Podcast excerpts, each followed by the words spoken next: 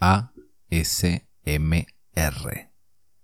o respuesta sensorial meridiana autónoma. Eso es lo que está de moda en estos momentos. Gente grabándose, haciendo sonidos con cosas cerca del micrófono. Quizás yo no comprenda cuál es la satisfacción de escuchar a alguien susurrándote en la oreja, o haciendo ruidos con la boca como si masticara algo. Esta es la historia de Ludmila, una joven de 20 años, muy activa y reconocida en redes sociales como Lulu Blog.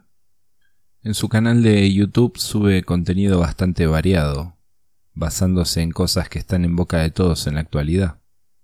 Últimamente ella venía recibiendo muchos mensajes de sus fans, que le pedían que empiece a incorporar ASMR nocturnos en su canal. Luego de analizar esas sugerencias, miró videos e investigó a ver cuál podría ser el mejor micrófono para comenzar con sus sesiones ASMR hasta que encontró uno. Era muy caro, pero se lo había recomendado un experto, asegurándole que el micrófono podía captar amplio espectro sonoro, dando una sensación de inmersión absoluta. Pasaron unos días hasta que el producto llegó a su domicilio. Aprovechó para darles a sus seguidores un unboxing de dicho aparato, prometiéndoles que luego de organizar su setup de grabación, realizaría su primer ASMR en vivo.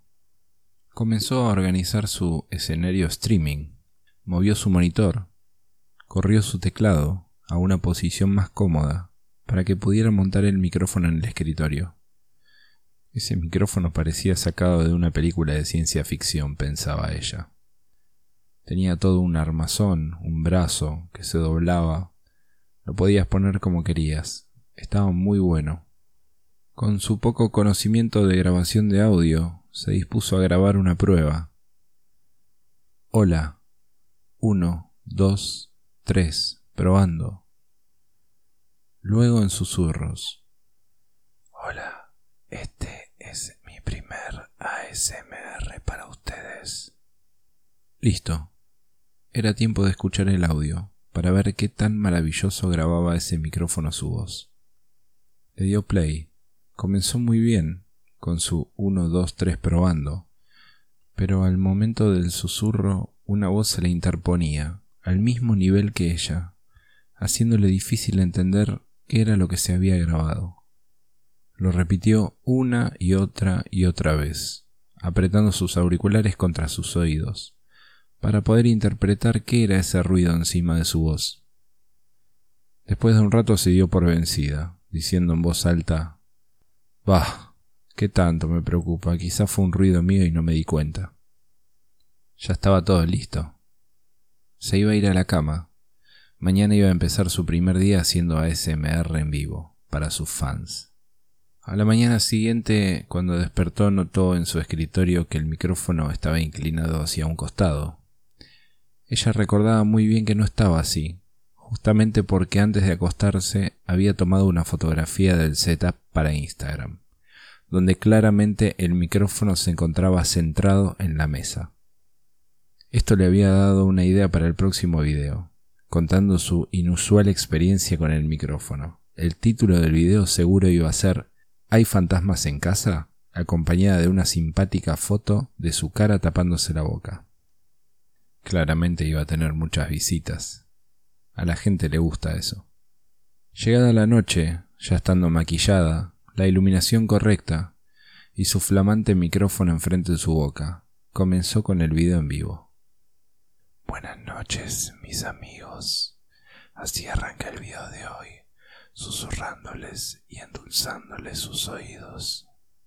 Sus seguidores, en el chat que acompaña el vivo, le advertían de un sonido extraño que no los dejaba escuchar claramente. Los comentarios del chat decían algo así, como por ejemplo, Lulu, ¿con quién estás? ¿Hay alguien más con vos? Otro le advertía que podía ser un defecto del cable del micrófono. Lulu, chequea por favor la ficha del mic. Y otro aseguraba que tenía una interferencia de radio. Ludmila, haciéndoles caso, se levantó de su silla y chequeando el cable se fue de cuadro, Su imagen ya no estaba en la cámara.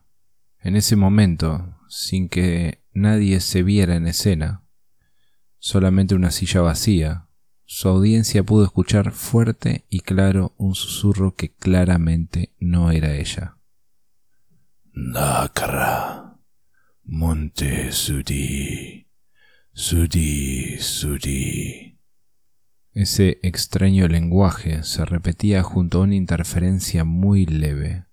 Algunos lograron escribirlo en el chat. Cuando por fin Lulu regresa a escena, comienza a leer los comentarios en voz alta. ¿Qué pasa, chicos? ¿Y ahora? ¿Me escuchan bien? A ver si podemos iniciar de una vez por todas este ASMR que se está haciendo desear. Sí, chicos, el cable se encuentra bien conectado. Y no, no es una interferencia de radio, no tengo radios ni antenas acá. ¿Y a este qué le pasa? ¿Qué quisiste poner? Darak, monté, sudí, sudí, sudí. Exactamente un segundo después de que ella leyera esas líneas, sus ojos se voltearon, quedando en blanco total. Sus manos se aferraron a la mesa, haciendo que algunos dedos se rompieran. Su boca comenzó a abrirse cada vez más y más grande, en un completo silencio. Lo único que se escuchaba con ese formidable micrófono era algo horrible. A medida que se iba poniendo rígida, sus articulaciones y huesos tronaban como si fueran vasos plásticos, muchos de ellos. Su nariz comenzó a sangrar, primero un orificio, después el otro. Su maxilar inferior trabado, desplazado hacia un costado. Ya no podía cerrar la boca. Los brazos quebrándose a la altura de los codos, haciendo que sus huesos quedaran expuestos, fuera de la piel. Luego comenzó a inclinar su cuello, cada vez más y más, hasta que un fuerte crack le quitó la vida. Muchos de su audiencia, horrorizados, y otros aplaudían, creyendo que eran efectos especiales de calidad pero al ver que el tiempo pasaba y que ella seguía ahí, sin vida, llamaron a la policía. Todo se vio, porque aún estaba transmitiendo en vivo, pudiendo ver cómo la policía rompía la puerta y posteriormente cubriendo la Lulú con una sábana. Nadie sabe qué pasó. Salió en todas las noticias nacionales e internacionales. Hasta sacerdotes hablaron diciendo que el tiempo de Satanás se acercaba y lo que pudieron ver esa noche fue claramente una posesión demoníaca. Los sonidos de ese aterrador ASMR se encuentran regados por toda la web, con el título de Lulu Possession. Creo que por eso no me gustan los ASMR. Micrófonos tan potentes que pueden captar sonidos molestos, pero también es posible escuchar entidades de otras dimensiones, haciendo un puente muy peligroso se dieron a conocer un par de muertes iguales a la de Ludmila, dos o tres exactamente. Se calcula que eran los que estaban en la audiencia en ese momento, en ese chat en vivo, y que cometieron el error de leer esas palabras en voz alta. Creo que esto nos deja una enseñanza muy clara. Si se escuchan cosas que no se comprenden, o que nos dan un poco de temor, no hay que repetirlas porque puede terminar todo muy mal. Lobo Blanco les desea buenas noches.